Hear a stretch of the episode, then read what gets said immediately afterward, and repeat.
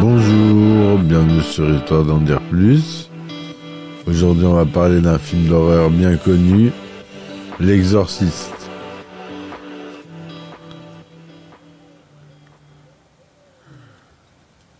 Alors, L'Exorciste, c'est un film d'horreur américain réalisé par William Friedkin, qui est sorti en 1973. Le thème, les aléas tragiques du tournage et la réception par le public en ont fait un film culte. Il s'agit de l'adaptation cinématographique du roman du même nom de 1971, écrit par William Peter Blatty. Ce livre, inspiré d'un véritable cas d'exorcisme en 1949, raconte l'histoire d'une petite fille, Regan McNeil, possédée par un démon, des exorcistes, Lancaster Merrin et Damien Carras, qui tentent de l'exorciser. Le, le, film met en vedette les acteurs Helen Burstyn, Mac Voxido, Jason Miller, Miller et Linda Blair. Il repose sur la thématique de l'enfant démoniaque, à la suite de Rosemary's Baby de Roman Polanski et avant la malédiction de Richard Donner. L'Exorciste est l'un des films d'horreur les plus rentables de l'histoire avec 2 millions 107 000, 2 milliards 107 millions 350 000 dollars de recettes dans le monde entier en tenant compte de l'inflation. Il est également considéré comme un classique du cinéma d'horreur. L'American Film Institute l'a classé troisième meilleur thriller derrière Psychose et Les Dents de la Mer. Il a reçu deux Oscars et quatre Golden Globes. Et le film a été commercialisé aux États-Unis par Warner Bros. le 25 décembre 1973 et une version restaurée est sortie le 22 septembre 2000. Une série adaptée télévisée adaptée du film est diffusée depuis le 21 septembre 2016 sur le réseau Fox. La série sert de suite au film et se déroule plusieurs années après les événements de ce dernier. Donc le film dure 122 minutes ou 63, 133 minutes pour la version intégrale. Des fouilles archéologiques sont menées en Irak, effectuées notamment par le père Mérine, un vieux prêtre fatigué de la vie.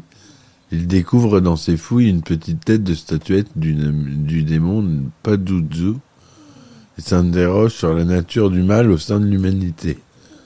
À la fin de la séquence en Irak, le prêtre contemple une grande statue du démon Padouzou. Aux États-Unis, à Georgetown, un quartier de Washington, Chris McNeil, une actrice célèbre qui semble mener une vie heureuse avec sa fille Regan McNeil, son ami Burke et ses domestiques. Elle a avec son mari, en déplacement à Rome, des relations tendues malgré ses sentiments. Chris s'inquiète lorsque Regan commence à être à la proie à de spasmes violents et d'étranges symptômes. Elle fait suivre des traitements médicaux à sa fille, les médecins en elle des simples troubles nerveux dus à la préadolescence. Au cours d'une soirée à la maison des McNeil, Reagan descend dans la salle de la réception et adresse à l'invité un astronaute avec une conviction froide et inquiétante ces mots étranges.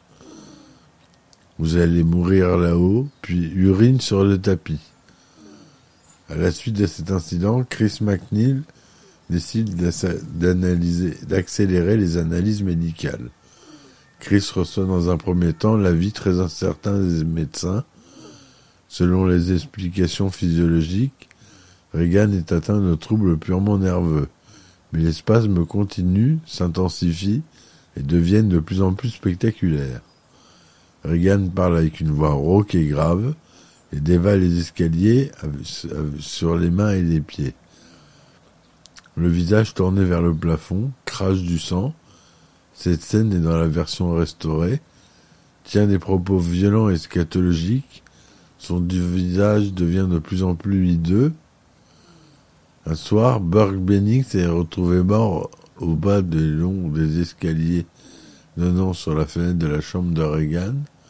Tout le monde retient la thèse d'une chute fatale liée à une consommation excessive d'alcool.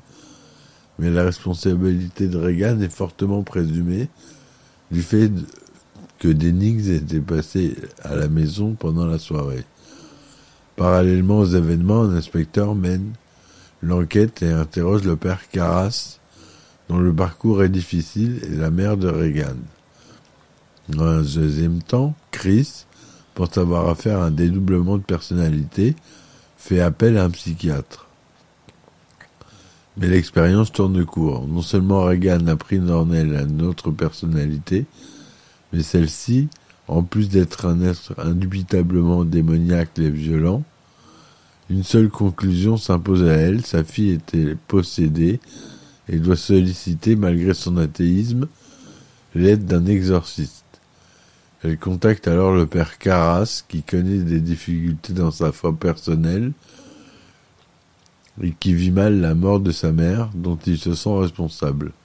Sur son lit de mort, sa mère lui avait reproché de l'avoir abandonné, et depuis le père Carras a des visions d'elle, exacerbant sa culpabilité et son chagrin. Le père Carras rencontre donc Regan, et une chose le surprend.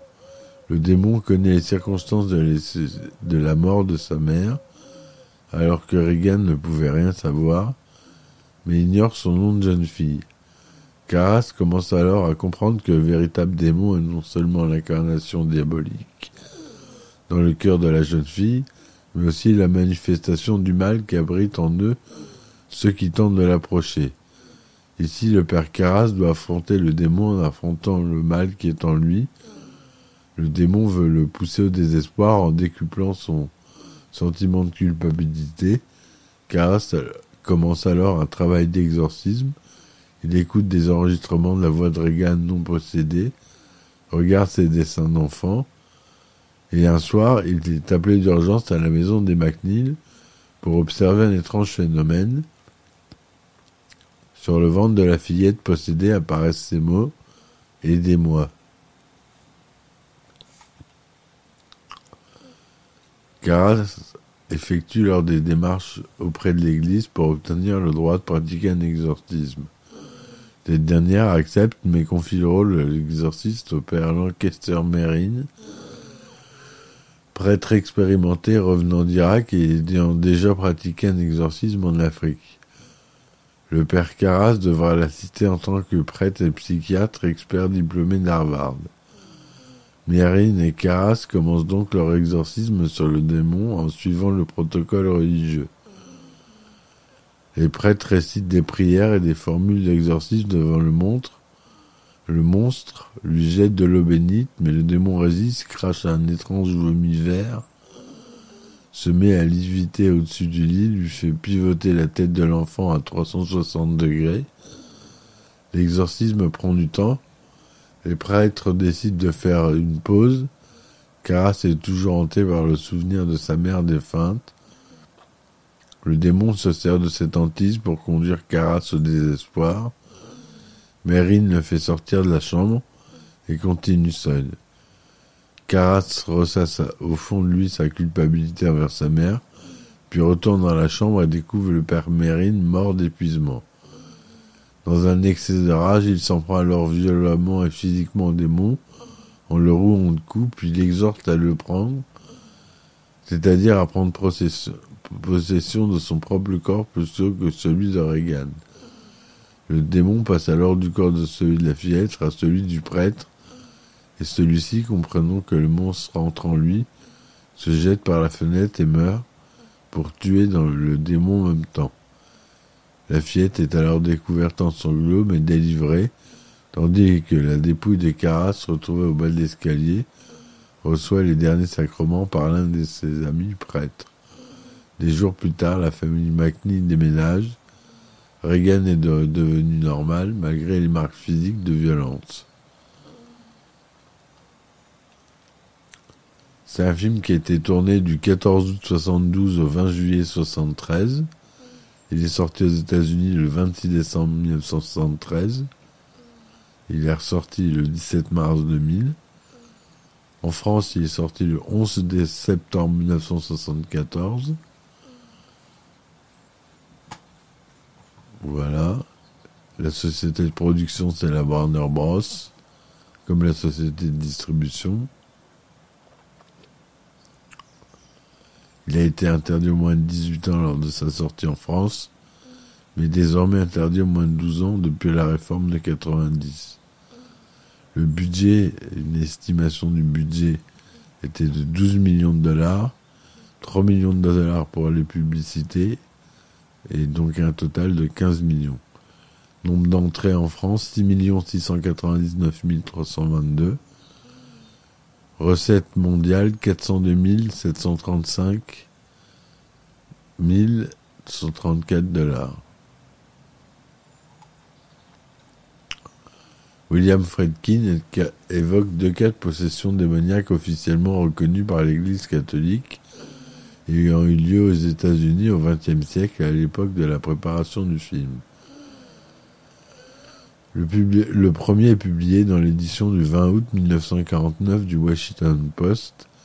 William Peter Blatty tombe sur cet article titré Boy reported held in devil grip, relatant le cas d'un exorcisme de Rolando, un garçon de 14 ans, en 1949 à Cottage City dans le Maryland. Selon Fredkin, Blatty se met à écrire sur le sujet car l'Église refuse de lui ouvrir ses archives. Le livre recevant un 13 millions d'exemplaires seulement aux États-Unis. Fredkin a pu parler directement avec la tante de l'adolescent, qui lui relate des détails qui ne figurent pas dans le livre de Blatty, mais dont certains sont intégrés au film, comme les meubles attaquant les personnages. Le second est celui de la femme d'Erling, dans l'Iowa en 1922. À la réalisation, Alfred Hitchcock refuse d'acquérir les droits du livre et par conséquent de le réaliser. Finalement, Blatty vend les droits à la Warner Bros. pour 600 000 dollars, ayant négocié deux conditions. Le romancier sera le scénariste et l'unique producteur.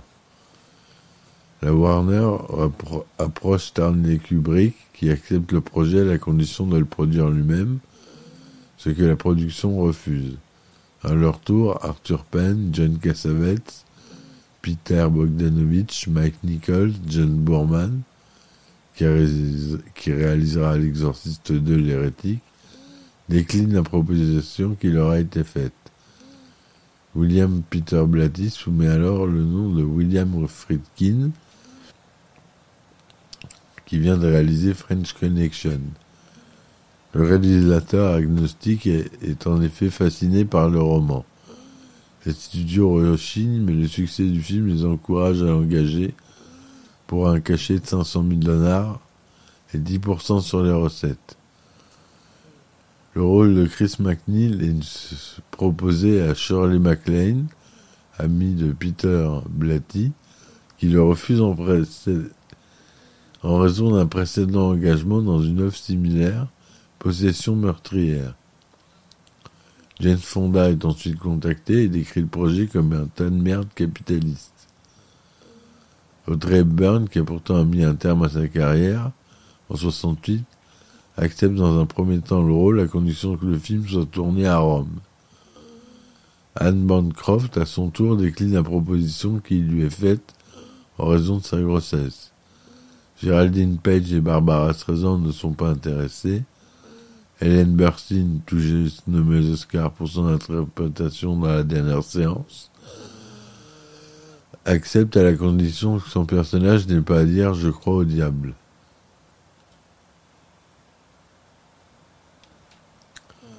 Pour le rôle de Regan McNeil, plusieurs actrices sont envisagées. Pamela Ferdrin est jugée trop connue pour les producteurs.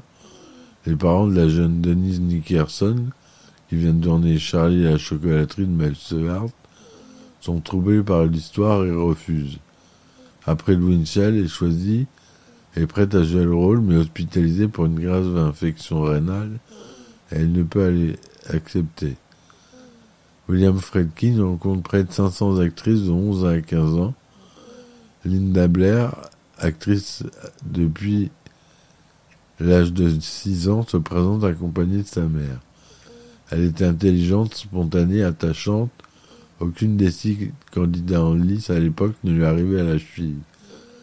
J'ai su qu'elle conviendrait parfaitement, qu'elle possédait une mentalité susceptible d'intégrer le personnage sans qu'elle en soit traumatisée psychologiquement, pense le réalisateur qui engage la jeune actrice. Warner Bros. soumet le nom de Marlon Brando pour interpréter le père Mérine. Mais Friedkin s'y oppose, l'acteur étant trop connu. Le rôle revient à Max von Sydow, Stacy Kitsch étant engagé pour jouer le père Carras. Le réalisateur lui préfère finalement Jason Miller, comédien sans aucune expérience au cinéma. Friedkin raconta avoir pensé à Miller après l'avoir vu au théâtre. De plus, il y a une grande similitude entre le personnage de Carras et Miller, puisque Jason Miller voulut devenir prêtre avant de perdre la foi. Convoqué à Hollywood pour faire un essai avec Ellen Burstyn et Jason Miller, qui résident à New York et la phobie de l'avion, mettra quatre jours pour se rendre à l'audition en train. Convaincu dès le premier essai par l'acteur, la production et le réalisateur l'engagent aussitôt et renvoyèrent Stacy Kitsch. Le père d'ailleurs est interprété par un véritable homme de foi, William O'Malley, jésuite, enseignant, écrivain et acteur. Initialement embauché sur le projet en tant que conseiller technique, il se voit proposer le rôle du prêtre ami Damien Carras. Il ne reprendra toutefois pas son rôle dans l'exorciste la suite, remplacé par l'acteur Ed Flanders. L'exorciste restera sa seule expérience au cinéma. Le tournage. Le tournage se déroule du 14 août 72 au 20 juillet 73, comme j'ai dit, au Warner Bros. Studio de Burbank, à New York, et au Georgetown, ainsi qu'à Atra et Mossoul en Irak. Autour du film le plus terrifiant de tous les temps, entre guillemets, on compte pas moins de neuf morts, parmi lesquels l'accueil Jack McGowan, le bas des vampires, le fils de Jason Miller, qui incarne le père Carras, ainsi que de nombreux incidents, si bien qu'il est considéré comme faisant partie des films maudits de l'histoire du cinéma. Hélène Burstyn se grève brièvement au dos au cours d'une mauvaise chute lors de la scène de la mutilation de Reagan au crucifix, se prenant les pieds dans le câble. Friedkin aurait tiré des coups de feu pour imposer à l'actrice une peur véritable. Le tournage est suspendu lorsque Jordan, le fils de Jason Miller, est percuté par une moto sur la plage de Rockaway. Tandis que le jeune garçon se rétablit lentement, Miller se rend à la résidence des jésuites où ils sont passe son temps à prier. Par la suite, Miller demandera à Friedkin de tourner la scène où Cara se saoule avec d'ailleurs, en déplorant la mort de sa mère, imposant ainsi une tristesse authentique. Le passage où d'ailleurs donne les derniers sacrements à Caras, alors mourant au bas des escaliers, a été filmé en d'innombrables prises. N'étant pas du tout comédien, le révérend William O'Malley ne parvenait pas à être triste à l'image.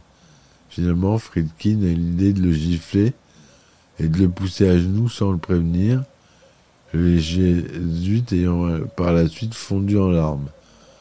De ce fait, le réalisateur en a profité pour filmer à nouveau la scène. Réticente à l'idée de, laisser une enfant proférer des injures aussi crues, la, la, production décide de confier la voix du démon dont est possédée la petite Irgane à l'actrice Mercedes McCombridge, guérie d'un alcoolisme. Pour ce doublage, elle s'est beaucoup investie moralement. Elle s'est remise à boire et à fumer pour obtenir cette voix très grave.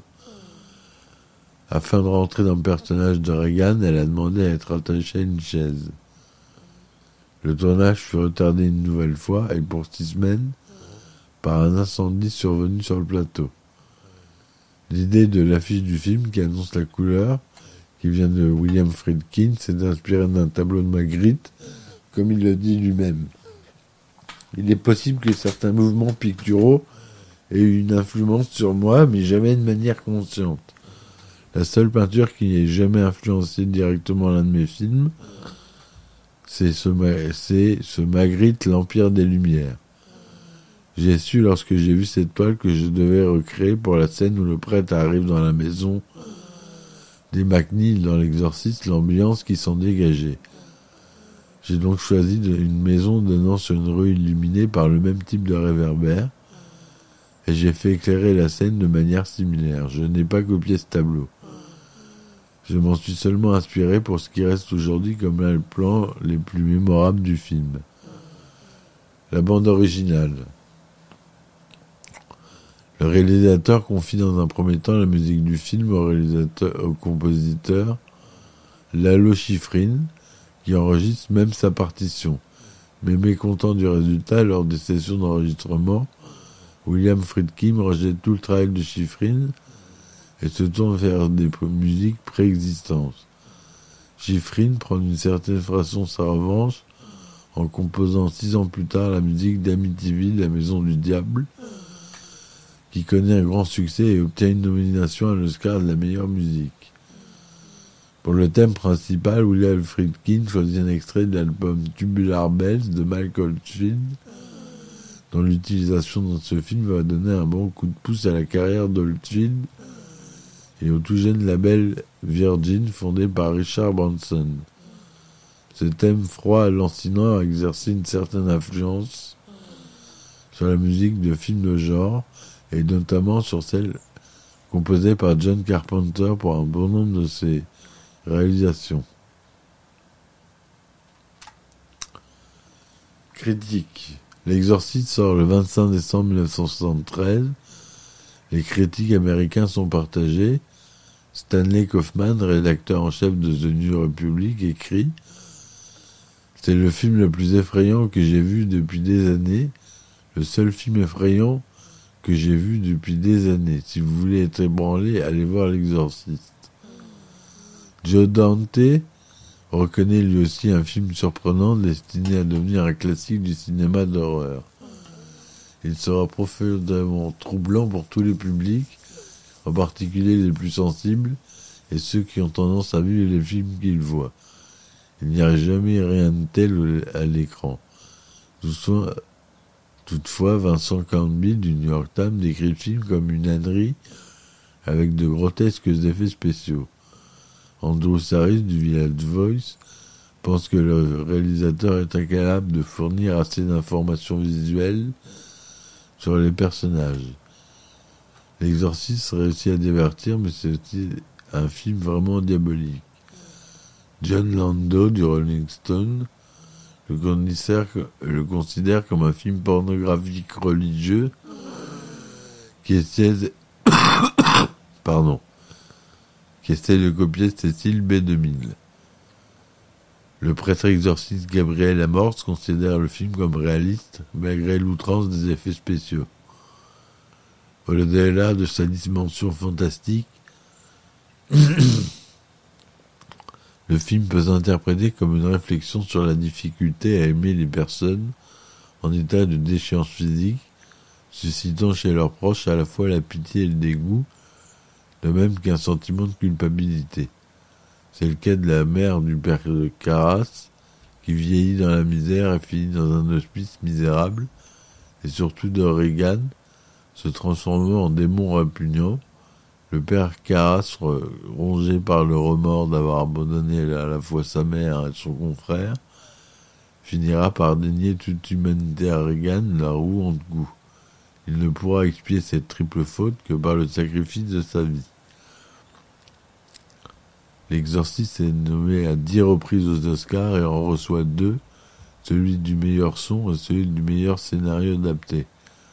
Il est également récompensé par quatre Golden Globes, dont celui de la meilleure actrice dans un second rôle pour Linda Blair.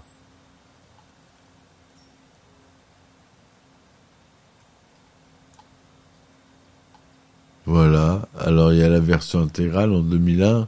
L'exorciste ressort dans une version retravaillée. Friedkin, longtemps pressé par Blatty, a cédé, refait le montage et rajoute des scènes coupées.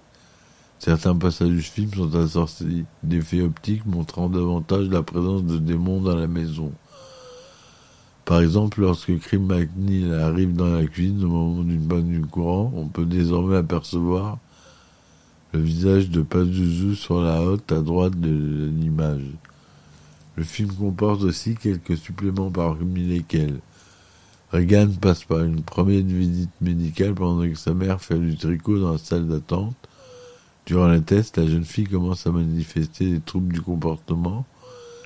Peu après, le docteur Klein affirme que Chris, à Chris que Reagan a juste besoin d'un traitement. Ensuite, alors qu'elle est attristée par la mort de Dennings, Chris aperçoit Reagan descendre de l'escalier comme une araignée en vomissant du sang. Cette cascade a été réalisée par la contorsionniste Linda Hager. Celle-ci était soutenue par des filins en raison pour laquelle Friedkin coupa cette scène au montage à l'époque, n'ayant pas réussi à les dissimuler à l'écran. Peu avant de commencer à procéder à l'exorcisme sur Reagan, le père Mérine demande à Chris quel est le second prénom de la jeune fille. Les pères Mérine et, et Caras font une pause au milieu de l'exercice et discutent dans l'escalier de la maison. Mérine affirme que cet exercice serait une épreuve tentant à démontrer que les hommes se voient comme des bêtes et qu'ils rejettent l'amour de Dieu.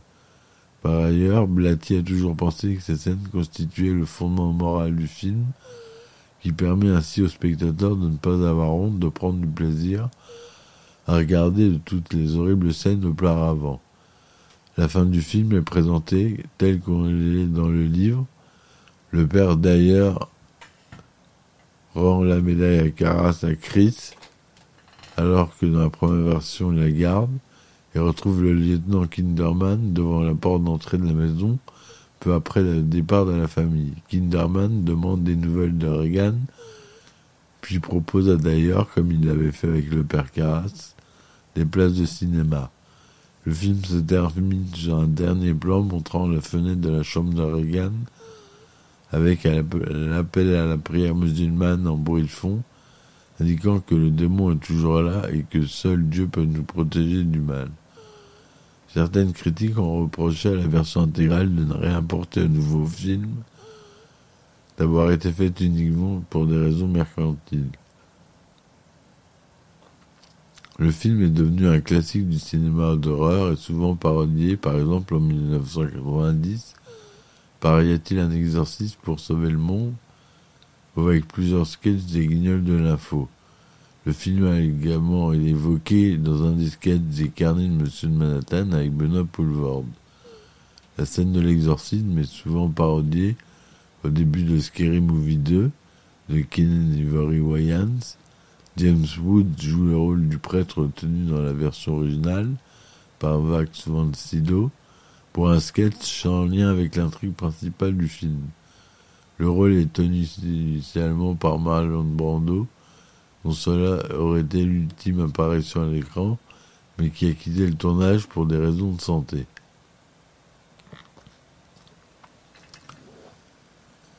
La saga L'Exorciste est composée de trois films et d'une préquelle. Après le succès du premier film, une suite est envisagée par le studio. L'Exorciste 2, l'hérétique, sera ainsi quatre ans après en 1977. Mais l'équipe technique et la distribution sont majoritairement opposées. William Friedkin et William Peter Blatty se présentent néanmoins pour développer une idée à filmer, mais finalement ils renoncent.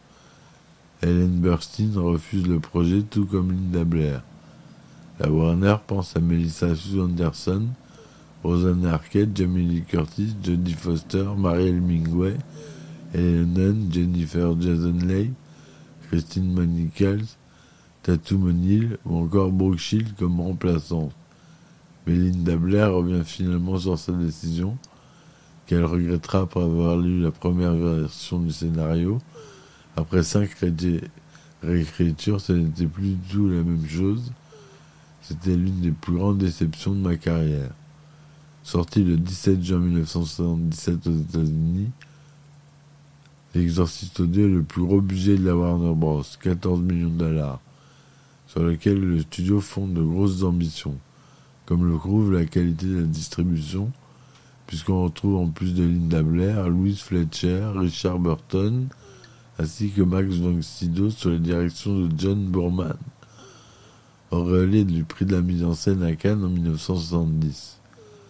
Le succès commercial est mitigé, avec seulement 30 millions de dollars de recettes, mais le film peine auprès de la critique, dont l'auteur du roman initial, William Peter Blatty, qui le trouve très mauvais.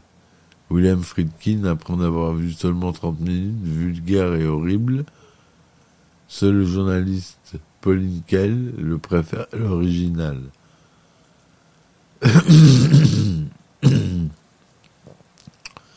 à la fin des années 80, William Peter Blatty pense une histoire qui aurait du sens adapte son roman Légion pour l'exorciste la suite, qu'il décide de réaliser après le refus de John Carpenter de William Friedkin, qui pourtant apprécie l'histoire originale. Ce troisième volet met en scène George C. Scott, Ed Flanders, Brad Dourif, Jason Miller et J. Grant. Bush. Il rapporte 26 millions de dollars au box-office américain. La même année, en 90, sort Y a-t-il un exercice pour sauver le monde? Parodie de l'original avec Nelson Nielsen où Linda Blair reprend son rôle de personnage possédé par un démon, mais cette fois sous le trait d'une mère de famille. En 2004, une préquelle instituée L'Exorciste, au commencement réalisé par John Frankenheimer, qui refuse de le diriger par un, un mois avant sa mort. Paul Schrader s'est alors chargé par Morgan Creek Productions le remplacer, mais il est renvoyé par le studio, invoquant un manque de sang et de violence dans les, images tournées par celui-ci. Ronnie Harlin accepte de le remplacer et refuse pratiquement la totalité des scènes. Il commente Je suis un fan inconditionnel du cinéma d'horreur c'est avec lui que j'ai démarré, c'est un jour que j'ai toujours aimé et admiré. Le premier exorciste est à l'évidence l'un des titres le plus marquants de sa génération et du genre. C'est, aussi l'un de mes films favoris auquel je ne pouvais laisser passer cette scène et cette occasion. Il est prévu que la version de Paul Schrader sorte directement en vidéo en tant que supplément de celle mise en scène par Harlin, mais l'idée est rejetée par le studio après l'échec du film.